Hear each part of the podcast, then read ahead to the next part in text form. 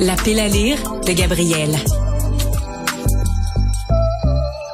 C'est bientôt le temps des fêtes. Vous allez peut-être avoir euh, envie de lire pendant vos vacances ou alors euh, vous cherchez des suggestions de cadeaux. Et il y a toujours une, euh, un oncle, une tante, un cousin, un neveu, quelqu'un.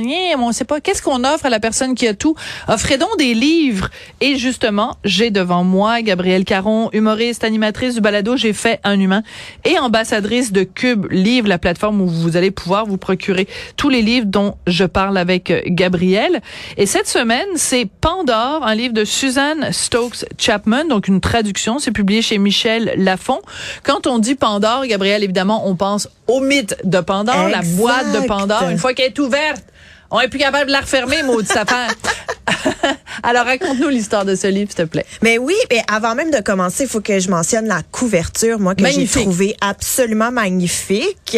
Et euh, comme tu l'as dit, hein, c'est un livre qui est clairement inspiré du mythe de Pandore. Donc, on est à Londres en 1799. Mais ça qu'on a eu beaucoup de livres cette saison-ci. Oui, britanniques et des livres qui se passaient, oui, soit 18e, soit 19e, on en a eu beaucoup en effet. Mais oui, donc c'est peut-être en vogue, là. On est peut-être euh, dans une inspiration londonienne, c'est ça? Donc, on retrouve Dora Blake, de son vrai nom, Pandora Blake, qui est orpheline. Ses parents étaient propriétaires d'un magasin d'antiquités, sont décédés lors d'une fouille archéologique qui a mal viré et elle se retrouve à être sous la tutelle de son oncle Ézéchia. Et là, t'as roulé des yeux. il est pas juste Ézéchia, il est exécrable.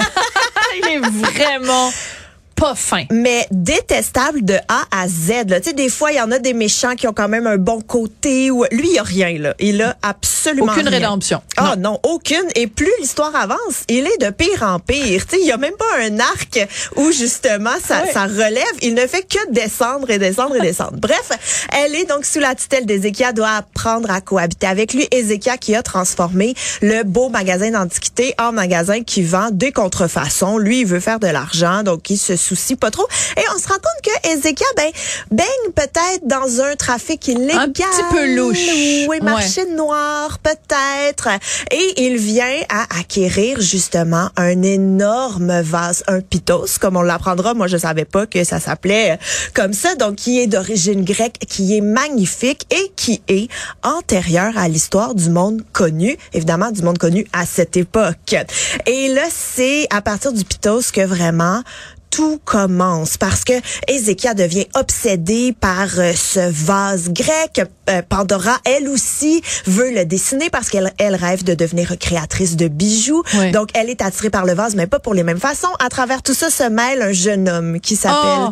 Edward, que j'ai tellement aimé. Alors ça, c'est un personnage qui est drôlement euh, intéressant parce qu'on sent poindre, évidemment, bon, la l'histoire d'amour et tout. Et, et l'auteur, quand même, prend le temps dans les descriptions c'est pour ça que le livre fait quoi 400 pages à oui, peu près? un bon, euh, un bon bon oui 400 pages. Ouais, un bon 400 pages, c'est qu'elle prend le temps de situer chacun des personnages avec son histoire, avec ses, ses problématiques comme justement euh, euh, madame Blake qui est dont les parents alors on a toute la description, la façon dont ses parents sont morts, toute son histoire, etc. Donc mais oui, c'est un personnage sympathique ce monsieur Lawrence. Mais oui, puis on se ramène encore une fois à Londres au début du 19e siècle, donc toutes les convenances, tout le respect envers la gente féminine, vouloir aider, vouloir être un peu un sauveur. Dora qui, elle, moi j'ai adoré ce personnage parce que très forte, très indépendante, elle sait ce qu'elle veut faire. Avec son oiseau sur l'épaule. Avec sa pie qu'elle a apprivoisée, qui l'aide dans sa création de bijoux en allant chaparder un peu partout dans la ville. Donc vraiment, j'ai trouvé un personnage hors de l'ordinaire parce qu'on est peut-être plus souvent habitué à les pauvres femmes qui attendent un sauveur. Elle, c'est pas du tout non, ça. Non, non, elle prend son destin en main. Oh, absolument. Anne dedans. Donc, euh, pour bien, pour bien dedans. T'écris ça comment? Attends. A, 2 N, A, D, D, A, N. Non, non, je te taquine. Euh, oui, elle note dedans, c'est vrai. Elle est vraiment très, euh, c'est un personnage intéressant. Absolument. Et là, vraiment, j'en ai parlé, mais le déclic, puis je veux pas non plus tout vous révéler. non, il faut pas. Mais le déclic vient vraiment du pitos parce que, ben, il y a Ézéchiel qu'on se rend compte peut-être son histoire en lien. le décès des parents de Dora, c'est peut-être pas un accident finalement. Et qu'est-ce que cache ce fameux pitos? Et jusqu'à quelle extrémité les personnages seront-ils prêts à aller pour découvrir la vérité? autour de cet artefact? Donc, en gros, je n'en dirai pas plus, mais c'est l'histoire donc euh, de Pandore. Alors, parle-moi un petit peu de l'auteur, parce que bon, on le sent quand même euh, dès les premières pages que c'est quelqu'un d'érudit, quelqu'un quand elle parle, mettons justement des antiquités égyptiennes, quand elle parle de de, de l'Égypte ancienne, quand elle parle de la Grèce antique, elle sait de quoi elle parle, c'est documenté sans que ce soit lourdingue et que sans que ce soit pesant. Oui, tout à fait. On le sent vraiment qu'il y a beaucoup, beaucoup de recherches et de travail et pas des recherches Wikipédia. Là.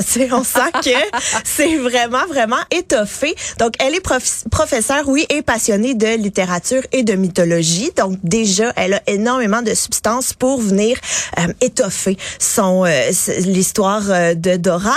Et j'ai beaucoup aimé apprendre, en fait, qu'elle a, elle a décidé de devenir autrice après avoir lu Anne, la maison au pignon vert. C'est fou, hein? Quand elle était toute jeune. Mais oui, il y a des gens, euh, plein de gens comme ça, quand tu parles avec euh, des auteurs, quand tu dis qu'elle est le livre qui les a, euh, qui leur a donné la, la, piqûre, mais que dans ce cas-là, ce soit Anne Opinion Vert, j'avoue que c'est vrai que c'est assez charmant. Et puis, bon, évidemment, Pandore, c'est son premier roman. Moi, j'ai quand même été surprise parce que vu la qualité de l'écriture, la complexité, de, ben, sans que ce soit excessivement complexe, mais c'est quand même bien tricoté. Là. Donc, j'étais surprise que ce soit un premier roman parce que je me serais attendue à ce qu'elle en ait écrit peut-être deux, trois, qu'elle se soit déjà fait la main avant.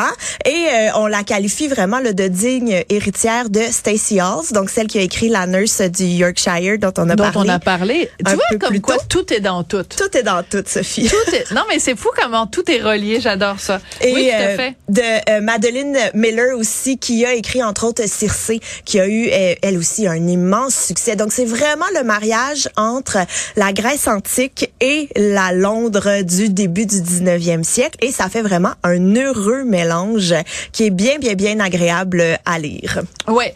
Et ben écoute, moi je l'avoue, euh, je l'ai commencé, j'ai pas eu le temps de le finir, euh, mais euh, dès que la, la, chronique va être terminée, tu vois, je m'en vais prendre l'avion euh, ce soir et dans l'avion, je vais finir le livre parce que c'est le genre de d'histoire où tu commences et tu veux savoir mm. comment ça finit. Tu sais, des fois c'est un petit peu mystérieux puis tu dis bon ben là, je m'en fous, c'est pas c'est pas super important.